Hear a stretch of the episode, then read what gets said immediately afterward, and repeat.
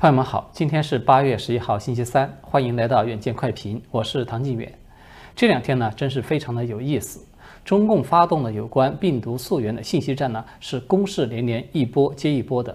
我曾经啊，有在推特发了一条推文，说中共的打法呢，就是属于气势汹汹的狂狂轰滥炸，而美国的打法呢，是后发制人，精准打击。没有想到呢，话音未落呢，中共就被立底的兑现了一次。只不过呢，非常令人意外的是呢，这一次给了中共一记精准打击的呢，不是美国，他甚至都不是美国的盟友，而是真正称得上自古以来的永久中立国瑞士。就在八月二号，头号党媒啊《人民日报》又发表了一篇名为《瑞士生物学家新冠溯源成美攻击中国政治工具》这样的一篇文章。文章呢就痛批美国在病毒溯源问题上甩锅给中国。同时呢，文中还频繁地引用了一位据称是来自瑞士伯尔尼的生物学家，叫做威尔逊·爱德华兹的这位专家呢，他在脸书上的一个爆料，声称啊，说有世卫组织相关的消息人士告诉给他，说拜登政府呢正在不遗余力地重建美国在世卫组织的影响力，并且呢要试图主导关键议题。还说啊，美方试图要更改新冠不大可能从实验室泄露的这个结论，以及痴迷于在溯源问题上去攻击中国。这篇文章呢，还引述了这位爱德华兹专家的说法，声称说，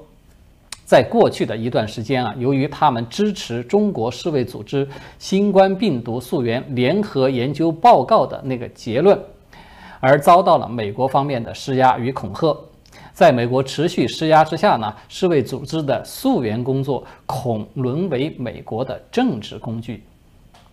所以大家有看到吗？这样一个美帝大耍阴谋和霸权，良心专家拍案而起，怒揭黑幕的这种消息呢，它当然就是很具爆炸性的了。尤其是在中共正在不遗余力地指控美国大搞溯源恐怖主义的时候。这样的一条新闻，它简直就是美式溯源恐怖主义的一个活证据嘛！而且呢，时机还来得恰到好处，简直就可以说像是倒下睡觉的瞬间就被及时的送来了一个枕头。所以呢，很自然的，在这个数天之内，包括新华网啊、参考消息啊、环球网等等这些主要的党媒啊，全都相继转载了这位瑞士生物学家的相关报道，开始大造声势了。一直到啊八月七号的时候，央视的新闻都还发表了又一篇题为《瑞士生物学家爆料：美国打压世卫组织专家欲推翻第一阶段溯源结论》的这么一篇报道，是更加详细的有介绍了这位威尔逊·爱德华兹的这个爆料，同时呢还附上了他在脸书的这个评论的截图。并且呢，这个文章还继续的援引这位所谓专家的言论，声称说美国正向世卫组织施加压力，并试图影响新冠溯源工作的第二阶段。那么谁都没有想到的是呢，这一波看起来声势浩大的舆论攻势呢，在昨天，也就是八月十号，被瑞士驻中国的大使馆一纸声明打了一个落花流水，瞬间就溃不成军。那么，瑞士大使馆的这份声明呢，可以说是简明扼要的，但是呢，称得上是针针见血、字字珠玑。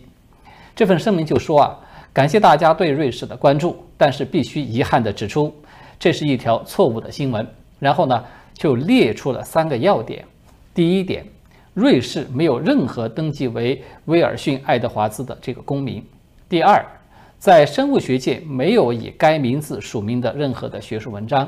第三。发表评论的脸书账号呢，是在二零二一年的七月二十四号刚刚开通的，到今天为止仅发帖一条，账户的好友只有三位，该账户可能不是为了社交网络而开设。那么在最后呢，这个瑞士官方啊还很体贴的提醒说，媒体和网民呢可能是无意间有转发了这条新闻，恳请相关的媒体删除错误报道，并且刊登更正的声明。那么这样一份瑞士大使馆的声明的效应呢，我们就可以用炸锅来形容它了。因为呢，这个不仅是难得一见的国家级的造谣和国家级的辟谣之间来了一次电光火石的对决，对吧？它更难得的是呢，出手对中共官媒来集体打脸的，居然是永久中立国瑞士。因为我们都知道呢，过去瑞士呢对这种大国之间的纷争，从来都是谨言慎行的，从不多说一句话的。那么中共大外宣呢，也可能正是看中这一点，为了要凸显这个消息来源的客观和中立，所以呢，才刻意的制造出了一个不存在的瑞士专家。而令人非常好笑的是呢，瑞士驻华使馆居然还毫不留情。其官方推特啊，在转发这份声明的时候，还不忘加上了这么一句：说寻找威尔逊·爱德华兹，据称是瑞士的生物学家，过去几天在中国的媒体和社交媒体上被引用。如果你存在，我们想认识你。这个就有一点段子的意味了，对吧？而且这个段子呢，它很快就被大量的转发，成为一个国际笑料。甚至还出现在了中共称呼为“巴铁”的，就是巴基斯坦国防部的官方网站的论坛的板块里面。同时呢，还被人啊在这个标题上面写了一个大大的“通缉威尔逊·爱德华兹”。那么，这个导致中共官媒集体大摆乌龙的事件，它究竟是怎么回事呢？是不是党媒的一时疏忽，他们没有去认真的核查而造成的意外事故呢？我们下面就来简要的梳理一下整个事情的来龙去脉，看看它究竟是怎么一回事。整个这个事件的起点呢，它是来自于这位威尔逊·爱德华兹在脸书账号上面发表了一篇很长的文章。那么这个账号呢，他是在七月二十四号才刚刚注册，他甚至连头像都没有。这个账号呢，只有三个好友，而且呢，从来都没有发过任何的这个贴文。并且呢，每个人呢都还有添加了一千多个好友，而且就在注册的当天，这位爱德华兹就发表了我们刚才提到的这个长文章，大爆美国是如何的施展这种溯源恐怖主义的黑幕等等。随后呢，这个账号就陷入了沉寂之中，再也没有任何的贴文了。接下来呢，有一家叫做南太平洋之声的中英双语的媒体。不知怎么地，就很碰巧的在浩如烟海的脸书的贴文之中，看到了爱德华兹的这篇文章，然后立马就进行了报道。而这家啊，在此前几乎没有怎么被听说过的南泰之声，它的报道呢，又迅速的就被新华社所主管的参考消息网。他们在七月三十一号就首发报道出来了，然后八月一号呢就被中共的国家通讯社新华网和头号的党媒人民网等等系列的媒体就转发了。那么在这个参考消息网站的首发报道中呢，说这家南泰之声呢是属于美国媒体，呃，一度是让人觉得很震撼啊，就说你看啊，连美国的媒体都对美国政府的卑劣行径是看不下去了，都要站出来为党国发声了。但是实际上呢，这家南泰之声呢，它是斐济日报在去年九月才推出的一个移动客户端，也就是一个 APP。这个斐济日报呢，它是斐济当地的一份华文媒体，其社长叫做刘峰，CEO 呢叫做杨红莲，都是地地道道的华人。而这款南泰之声 APP 的它的版权呢，是隶属于一家叫做。北京中兴唐印科技发展有限公司的是属于这家公司。那么这家公司它是属于什么来头呢？它是由中共的国家通讯社中新社全资控股的子公司。所以大家有看到了吧？在这个遥远的人口仅有八十多万的南太平洋的小小岛国诞生出来的这个南太之声这个媒体呢，它其实就是一个地地道道的中共的大外宣。而且呢，只是其中的一个小角色，与美国和美国媒体可以说是半毛钱关系都没有。也就是说呢，一个不存在的生物学家威尔逊·爱德华兹写了一篇爆这个美国黑料的脸书的文章，然后呢就被一传手中新社旗下的这个外宣媒体报道出来了，然后呢再由二传手新华社旗下的媒体把它修改成为说这是美国媒体来源的报道，再然后呢。才是各大党媒集体的开始转发，并且不断的借题发挥，大肆的攻击，说美国搞这个溯源恐怖主义等等，在最后呢，被这个瑞士是干净利落的一把掐住了所有党媒喉舌的脖子，终止了他们继续喷射这些臭不可闻的口水了。所以整个事件呢，它就是这样一个典型的出口在转内销的这么一个过程。那么谁在搞溯源恐怖主义？谁在搞这种栽赃嫁祸、扰乱视听？我想大家应该都看得很清楚了。中共这一次啊，出丑之大，可以说是连中共自己其他的大外宣媒体都看不下去了。比如说，被称为海外党媒的多维网，他们就在今天啊有发文评论说，这个标题就是这么写的：说文宣造假是很蠢的做法，这种低级红行为不能再上演。当然。多维网啊，它一方面呢是想要谋切割嘛，就是生怕自己的信誉呢也被这次缺乏技术含量的低级操作所连累了。表示呢，我这家外宣呢是属于五十步，和他们那些一百步的外宣呢不是一回事儿。那么另外一方面，呃，其实呢也有党内的不同派系呢在借此看习近平笑话的意味，因为这种文章啊，它显然就是在打那个主管文宣系统的王沪宁的脸嘛。这个瑞士专家造假事件的出现呢，它在客观上啊凸显了中共当局的一种困境，就是病急乱投医。因为呢，眼见美国稳扎稳打的这种病毒溯源报告是一份接一份的出台，当局急于要扭转在舆论上的被动，所以呢，在匆忙之中啊，就随便的找了一个枪手去注册了一个脸书账号，然后就开始瞎编了，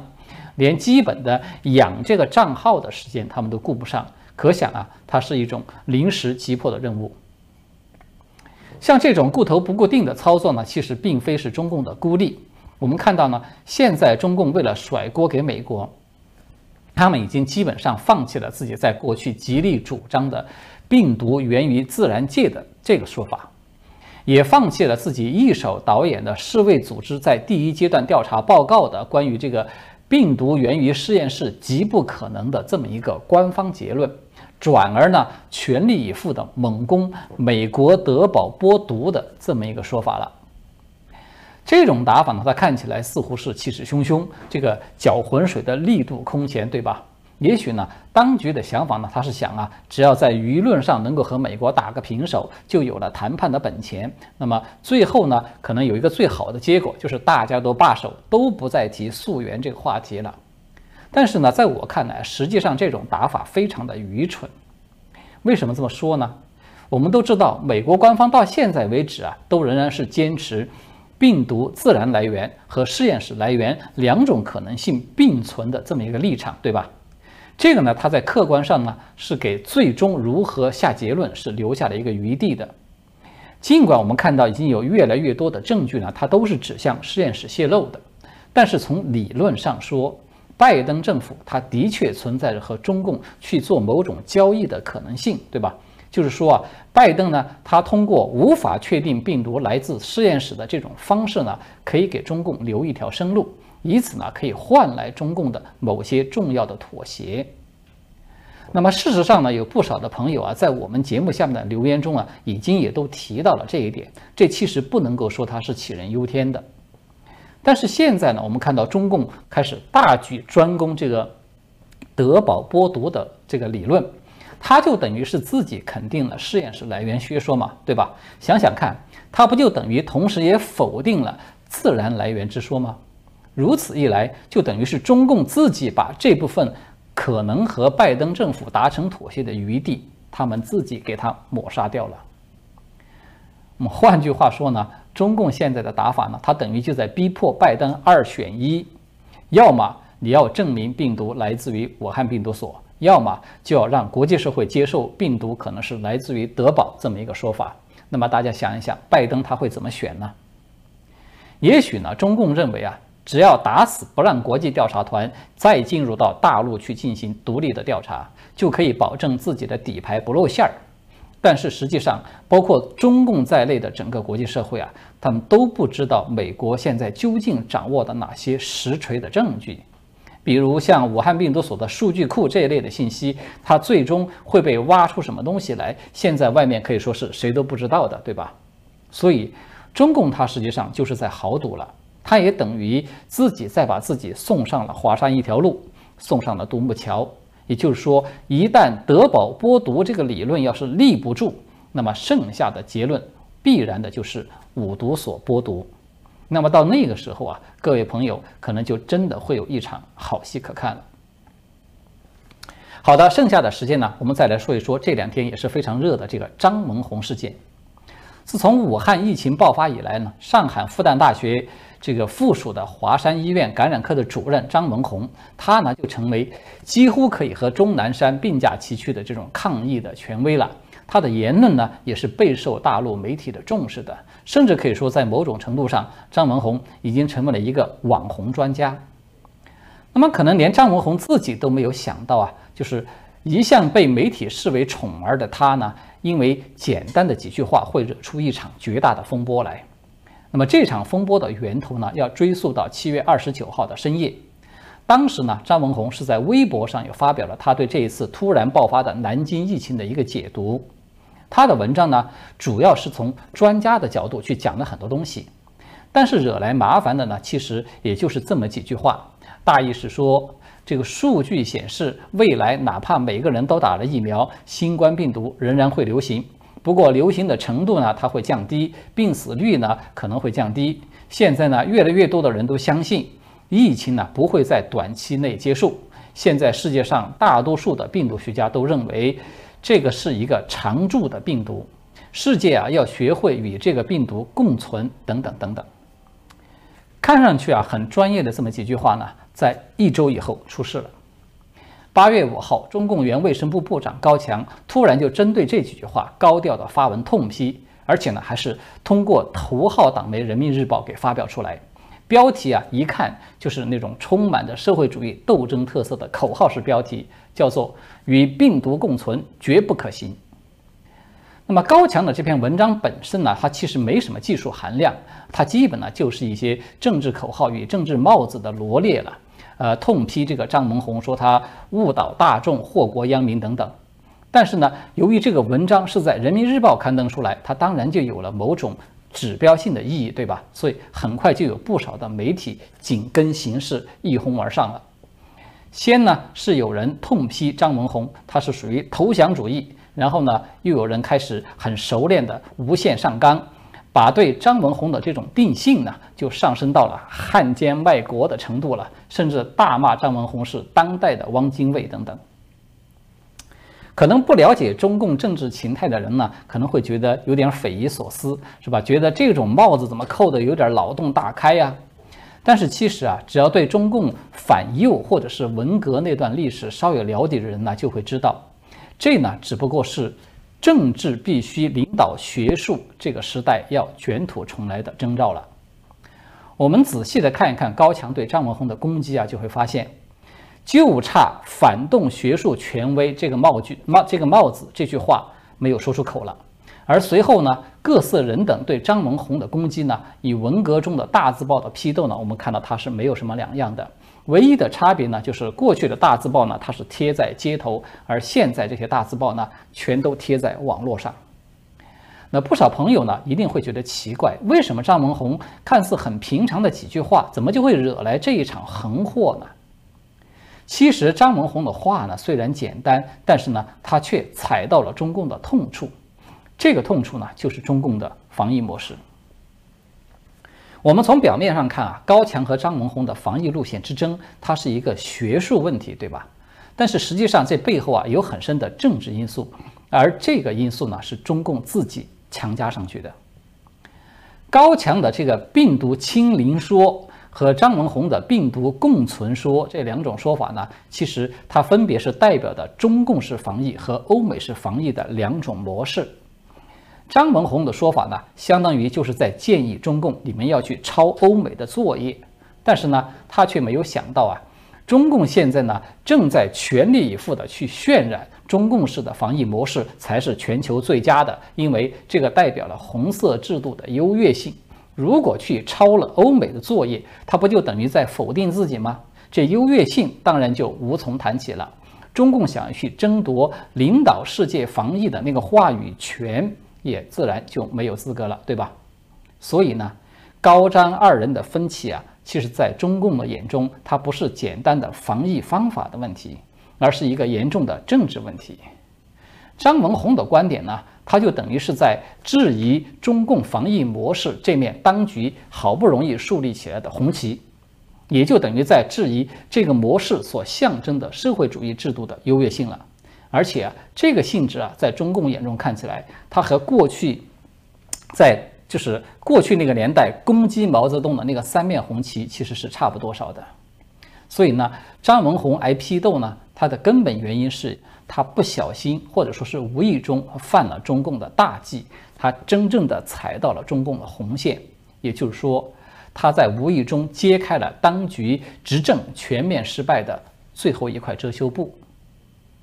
至于说究竟哪种防疫模式更加的合理，限于时间呢，我们就不在这里讨论了。我们争取啊，在以后找机会再来和大家讨论一下这个话题。今天呢，我们暂时就聊到这里了，谢谢各位的观看，我们下次再见。